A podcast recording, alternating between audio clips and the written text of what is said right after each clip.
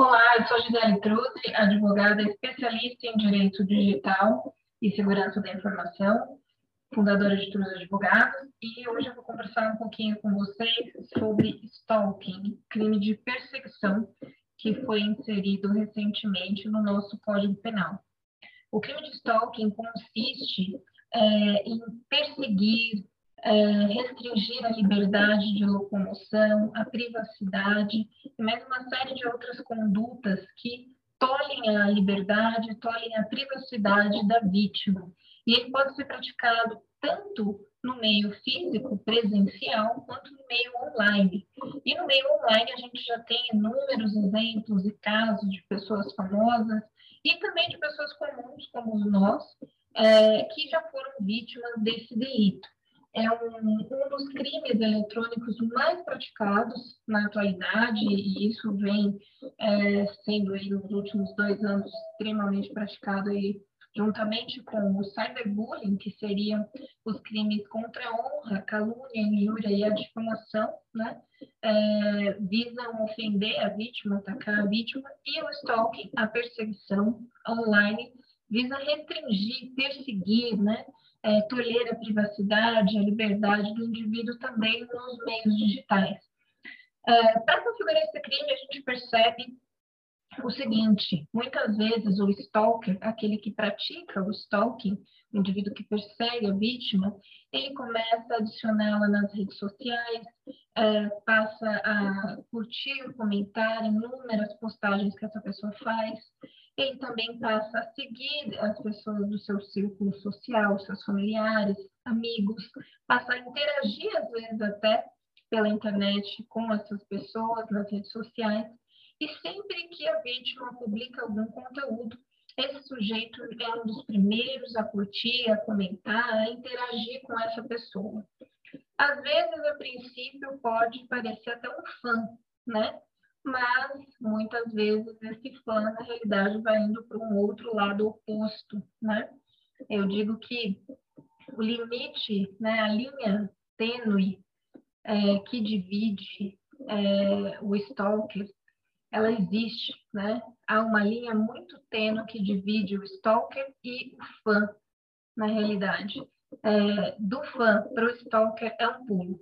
É muito fácil as pessoas de fãs passarem a serem haters, né? É, entre fã e hater a diferença é mínima, tá? E existe aí muito empenho do indivíduo nos meios online para praticar o stalking. Então, às vezes, a pessoa fica aí é, meses ou anos sendo vítima de uma perseguição online e muitas vezes não se dá conta ou não sabe mesmo que ela pode é, acionar o judiciário para que isso pare de acontecer, né? Então, antes dessa nova lei, que foi inserida no nosso Código Penal em março desse ano, março de 2021, nós conseguimos enquadrar o stalking por uma contravenção penal, um crime muito pequeno, cuja pena é ínfima, né? É, é uma pena de multa, somente uma multa bem baixa. Então, a gente não conseguia uh, uma punição efetiva para esses casos.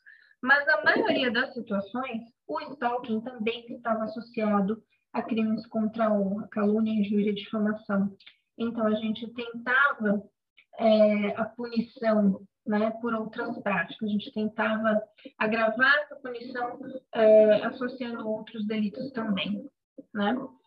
É, e agora, com a inserção do stalking no nosso Código Penal, a punição ficou mais severa as penas são mais graves e pode até dar pena de reclusão, que é a pena de prisão. E isso é muito importante, porque agora sim a gente tem um artigo no Código Penal que define muito bem o que é o crime de stalking, né? São vários verbos ali, é, consiste num comportamento bem detalhado, e é, é possível sim é, punir alguém criminalmente e também na esfera civil, é, através de uma indenização por danos morais, por ter praticado o stalking, a perseguição contra uma pessoa, tá? É importante resguardar as provas digitais dessas situações. Então, é importante que você tenha prints de tudo que está acontecendo contigo, se você começar a perceber que está sendo vítima de um stalking. Prints das mensagens, dos chats, das postagens das redes sociais, dos comentários que essa pessoa faz, dos pedidos de uh, adição de amizade, das intervenções que ela faz ali contigo na sua vida online e também em relação aos seus familiares, tá? Fique muito atento a isso. Armazene todo esse conteúdo, tire prints. Se possível, é, armazene esse material em meios de prova mais é, fortes, como uma ata notarial. Ata notarial é um documento elaborado pelo tabelião de notas, um cartório de notas, onde ele vai relatar tudo aquilo que está sendo visualizado no site. E ele também pode inserir esses prints de imagem. Então, é, assim você tem uma prova que é 100% forte, 100% válida, porque o tabelião tem que ser pública. E aí um juiz não pode contestar essa prova, nem a parte contrária, né? Bem diferente de um print, que por ser um arquivo de imagem pode ser facilmente editado, tá? Então, fique atento às suas interações aí no mundo online, perceba se você ou alguém de sua família seu filho, né, sua filha, um sobrinho, uma sobrinha, alguém aí do, do seu convívio talvez possa estar passando por essa situação e não tenha se dado conta. Se isso estiver acontecendo contigo ou com alguém do seu convívio, alerte, né? Fique atento, armazene todas essas provas, tire prints, se possível, faça uma ata notarial, procure um advogado, preferencialmente especialista em direito digital, para que ele possa te orientar nas próximas medidas aí que podem ser tomadas, tanto na esfera extrajudicial quanto na esfera judicial. E também você pode é, registrar um boletim de ocorrência, e esse boletim de ocorrência pode ser feito online, tá? Pelo site da delegacia eletrônica. Então, registre também um boletim de ocorrência pelo crime de perseguição tá? Isso é muito importante. Reúna todas essas provas e converse com o advogado para entender o que está de fato ocorrendo e o que é possível fazer. Fique sempre atento. Os crimes são os mesmos, mas agora eles são praticados através de novos meios, tá? Então, atente em relação a isso. E para ficar atento aí aos nossos conteúdos, Siga-nos nas redes sociais. Nós temos fanpage no Facebook, Instagram, canal no YouTube, podcast. Tem o nosso site www.truzi.com.br. Estamos no Instagram como Truzi Advogados, no Facebook também como Truzi Advogados, LinkedIn, Twitter e uh, YouTube também, tá? Então, assinem ali uh, as nossas redes sociais, sigam-nos nas nossas redes sociais para que vocês possam receber outros conteúdos também e dicas importantes sobre direito digital e os temas relacionados. Tá? Até a próxima dica. Tchau, tchau.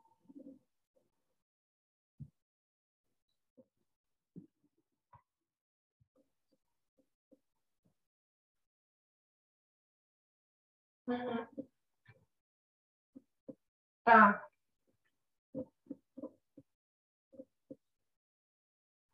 Uhum. É, eu sofri talking por dois anos seguidos, né? É, foi, foram períodos assim que o stalker, às vezes ele sumia, ele ficava quieto, né? Não, não fazia nada, e outros períodos em que ele começava a agir é, insistentemente, né? com publicação de de vídeos difamatórios contra mim é, no YouTube, no caso, né? E isso aconteceu em decorrência de um processo em que eu estava atuando, um caso em que eu estava atuando para um cliente do nosso escritório, que foi fortemente difamado por esse mesmo indivíduo, né? Então, uh, eu ingressei como advogada com, acho que são cinco processos uh, pelo meu cliente, contra esse indivíduo por conta da difamação e também calúnia, injúria, ameaça, extorsão, invasão de dispositivo informático, uma série de delitos que esse sujeito praticou contra meu cliente, né? E em determinado momento, além de atacar o meu cliente, ele passou a me atacar também né, na, na internet. E aí ele fez esses vídeos difamatórios onde ele me denegria como pessoa, como advogada, como profissional, né? Ele falava que eu atuava numa área do direito que nem sequer existia, que eu dava aulas para juízes e desembargadores que não sabiam nem ligar o computador. É, ele me xingava de vários assim nomes, de vários termos assim horríveis assim em relação à minha pessoa. Eu cheguei até a pedir a intervenção da Comissão de Prerrogativas da OAB em um dos processos que eu ingressei particularmente contra ele, né? Porque ele também me atacava como advogada e também no exercício da minha profissão, né? E aí também da forma como ele falava em relação à área que eu atuava, é, ele então passava a atacar não somente a mim, mas todo profissional que atua nessa área do direito digital, né? E aí é, a gente não respondia, nem eu, nem meu cliente, né? É o que a gente sempre recomenda para a pessoa que está sendo vítima de um, de um stalker, que não reaja, porque muitas vezes isso motiva o indivíduo a se inflamar ainda mais, né? Eles se alimentam dessas respostas, né? E aí você às vezes oferece um material que a pessoa pode praticar um outro crime contra você, né? E assim vai e vira um, ciclo é, vicioso, né? Então a gente nunca respondia, nunca retrucava, é, mas ainda assim ele insistia nessa nessa perseguição online, assim, né? E, e aí chegou em momentos em que ele passou a me enviar e-mails diretamente, é, e-mails super extensos, assim, ameaçadores e, e também difamatórios. Esses e-mails ele também copiava outras pessoas que eu também nem sequer conheço e também me difamando, difamando ao meu cliente e tal. E, e aí também, é, em alguns desses e-mails, ele insistia em marcar uma reunião presencial comigo no meu escritório e assim no nosso site tem lá o endereço, é, qualquer pessoa sabe onde fica. E aí que foi que eu comecei a ficar com mais receio dele, né? É, afinal de contas, ele tinha invadido todas as redes sociais do meu cliente, se apostado dessas redes, e aí arrebanhado cerca de 23 mil seguidores no canal do YouTube e quase uns 90 mil seguidores numa fanpage uh, do Facebook. Então, assim, era muita gente vendo tudo que ele estava fazendo e pelo menos os seguidores do, do YouTube eram muito fiéis a ele. Então, nada, nada, a gente tinha uns 20 mil ali que, que aplaudiam tudo aquilo que ele estava fazendo. E aí eu comecei a receber mensagens também ameaçadoras e difamatórias de estranhos, seguidores dele, uh, no nosso canal no, no, YouTube, que a gente tem há mais de 10 anos, Uh, e também uh, na nossa fanpage no Facebook. E eu também passei a receber essas mensagens no meu próprio perfil pessoal no Facebook, na época, né? E aí, obviamente, fui me sentindo cada vez mais acuada, né? É, e chegou um momento em que ele insistiu em marcar uma reunião presencial comigo para a gente fazer um suposto acordo, né?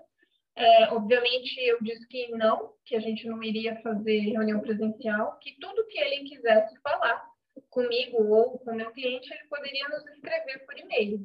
Afinal de contas, assim, a gente também teria uma prova, né? É, e aí ele é, retrucou com outros e-mails e tudo mais. Aí eu cheguei a, a falar com ele por telefone, de uma maneira bem assim é, bem neutra, porque eu tinha certeza que eu ia ser gravada, né? Sem que eu soubesse. E exatamente foi isso que ele fez.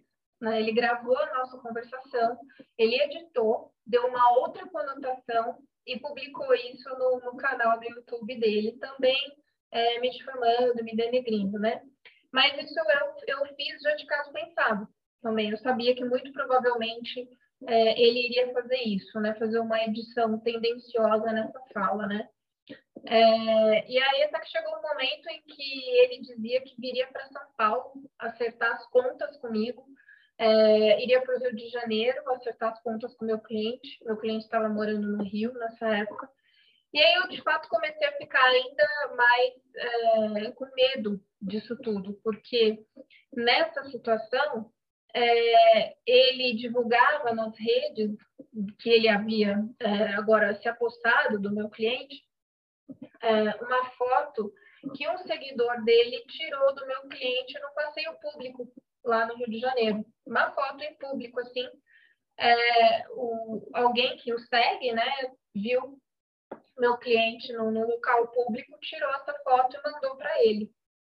E aí ele publicou, né, também difamando, falando mal do meu cliente. Eu comecei a pensar, bom, pode ser que ele não esteja aqui em São Paulo, é, mas ele tem fiéis seguidores que podem fazer qualquer coisa, né? Então, pode algum indivíduo às vezes fazer alguma coisa contra mim, não sei, né? Não conheço até onde vai a loucura das pessoas, é, e não necessariamente ele, né? Alguém ali amando dele.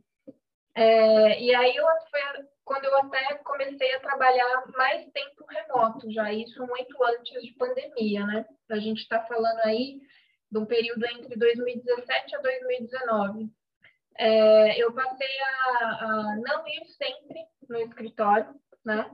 Porque eu tinha mesmo medo disso. É, passei a, receber é, mensagens, né, e-mails frequentes dele, se não eram e-mails, eram os vídeos publicados, né? Então, eu tinha, de fato, muito receio por onde eu andava. E era uma época que eu, a gente tinha palestras presenciais, né, ainda, e eu tinha até medo de divulgar as palestras que eu dava em locais públicos, né, em, em congressos, em feiras, né, na área do direito digital, é, simpósios e tudo, porque eu ficava pensando que a todo momento ele poderia estar lá, ou alguém amando dele para fazer alguma coisa contra mim, né? É, eu pensava assim, esse sujeito não tem nada a perder, né? Eu tenho, né? Eu tenho minha vida, minha carreira, meu nome, né? E, e aí foi quando eu me senti assim mais privada da minha liberdade, da minha fala, da, da divulgação do meu próprio trabalho. Eu me vi assim meio que tolhida de divulgar até o meu próprio trabalho na, nas minhas redes sociais pessoais, né? E também nas redes sociais do escritório, por receio desse sujeito e dos seguidores dele, né? É, aí foi que felizmente ele acabou não vindo para cá, ou pelo menos não que eu saiba, né? Não, não chegou nada assim até mim de que ele estaria aqui e tudo mais, mas eu sempre é, andava muito atenta. Ao, ao, chegar e sair de casa, ao chegar e sair do escritório, eu sempre olhava muito. É, quando eu ia em eventos públicos, dar palestras e tudo mais, eu também ficava muito atenta tiveram até situações em que eu fui dar palestras em outras cidades, fora do estado, e, e aí havia a possibilidade do meu marido junto, né? Então, sempre pedia para ele, ó, vamos comigo, né? E meu marido também sabe quem é ele e tudo mais, então ele ficava, enquanto eu estava lá dando palestra, interagindo com o pessoal, meu marido ficava no fundo, assim, observando se não tinha ou o próprio sujeito ou alguma movimentação ah, estranha, né? E é muito difícil você viver assim, né? Você não fez nada de errado e você se vê é, privada da sua própria vida, da sua própria profissão. E aí ter que ter que usar todos os seus recursos é, jurídicos para si própria, né? Foi bem doloroso, foi muito complicado, assim, né? É, eu sempre tive muita empatia pelos meus clientes, né? Tanto pessoas físicas quanto pessoas jurídicas, seja lá uh, o problema ou a questão que, que apareçam, né? É, e, e, sempre me coloquei muito né, na pele dos clientes quando envolve casos de pessoas físicas que passam por crimes eletrônicos, né? Revenge porn, golpes eletrônicos, perdas financeiras e tudo mais. E eu já eu consegui entender muito bem isso e, e, e de fato isso me preocupava. Mas depois que eu passei por esse episódio de stalking por dois anos, né? E, e sim, de fato, eu perdi muitas noites de sono, é, perdi quilos, perdi cabelo, perdi é, vida, né? Você tem um estresse absurdo, assim, dá vontade de sumir mesmo, né? Aí eu fui entender porque muitos jovens que são vítimas de bullying, eles se suicidam, né? é, ou que são vítimas de uma perseguição extremamente contumaz, né, extremamente violenta, também nos meios online, eles se suicidam, porque parece que é, a situação não vai acabar, né? Parece que aquilo vai ser muito maior que você, você não sabe quando que esse negócio vai acabar. E afeta você, afeta quem convive contigo, afeta seus familiares, né? É, é bem difícil.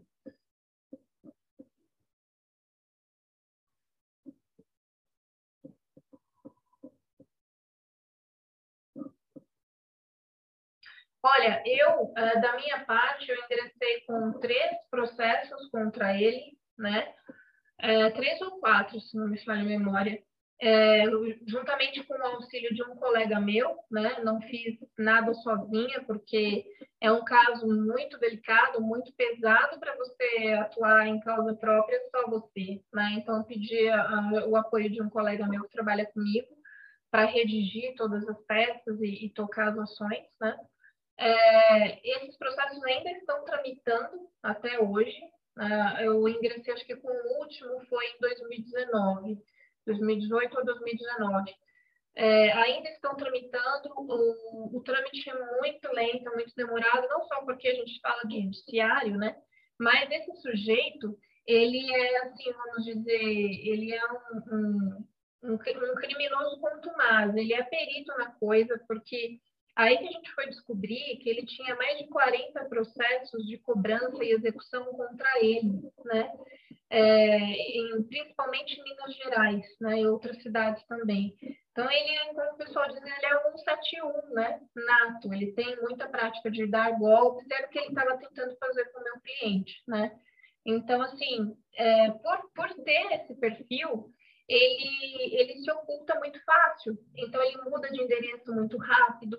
Aí, no momento que a gente consegue um endereço atualizado, é, ele já está em outro lugar. Aí, até você conseguir informação atualizada via judiciário de novo, às vezes leva três, seis meses, o sujeito já está no outro lugar. Então, assim, a gente é, teve muita, muita demora nesses processos todos, por conta desse trâmite do judiciário associado à rapidez dele de, de mudar de lugar, né? É, ele, ele, parece um foragido da justiça mesmo. Né? Ele chegou até aí para os Estados Unidos, eu não sei como e em que condições, mas a gente chegava a ver os vídeos dele sendo postados de lá, né? de lugares nos Estados Unidos. Então, assim, é, os processos ainda estão em andamento até agora, porque de fato é, a gente não teve um, alguma situação em que ele mesmo recebesse a intimação pessoalmente, mas o que a gente conseguiu foi é, fazer as intimações via correio, né, com carta registrada, com a R, e outra pessoa recebeu isso no nome dele, o que prova que naquele endereço ele era conhecido, né? Então a gente conseguiu efetivar a citação em alguns desses processos, é, e aí, assim, formou a relação processual, a gente conseguiu avançar, né? Isso foi coisa de no ano passado, para você ter ideia, que a gente conseguiu isso, né?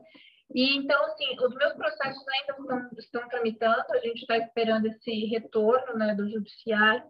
E em relação aos processos do meu cliente, a gente teve um que saiu a sentença positiva no mês passado, é, condenando ele a excluir todo o conteúdo difamatório que ele publicou contra o meu cliente nesse período e também é, obrigando a deixar de publicar qualquer material, qualquer menção ao meu cliente nas redes sociais, na internet, em qualquer meio de comunicação.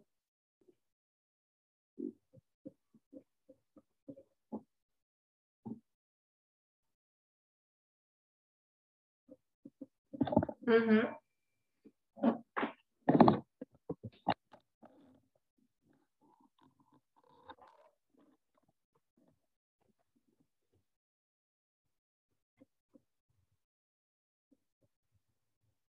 Uhum.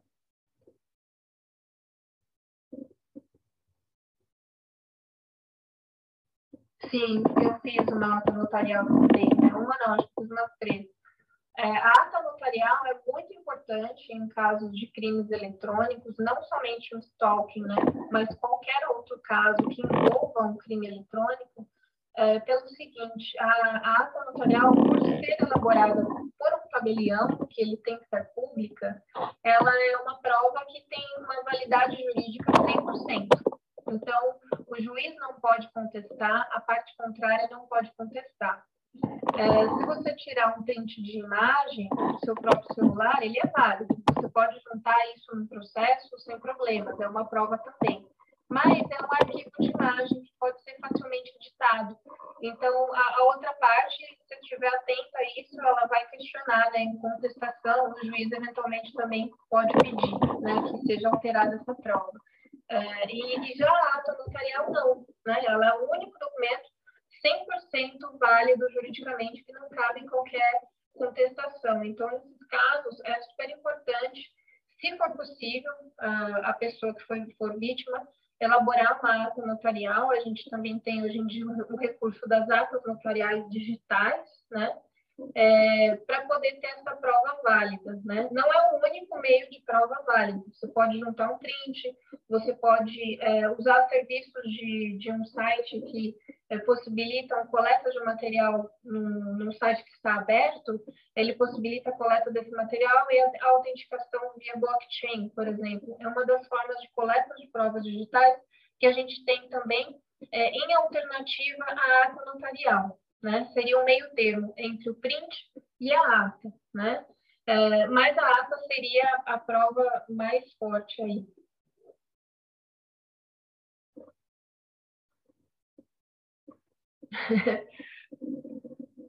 Tomara.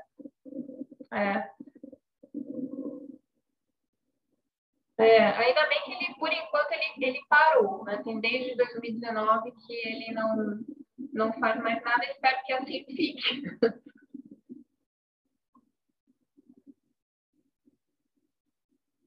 Eu que agradeço, Alessandra.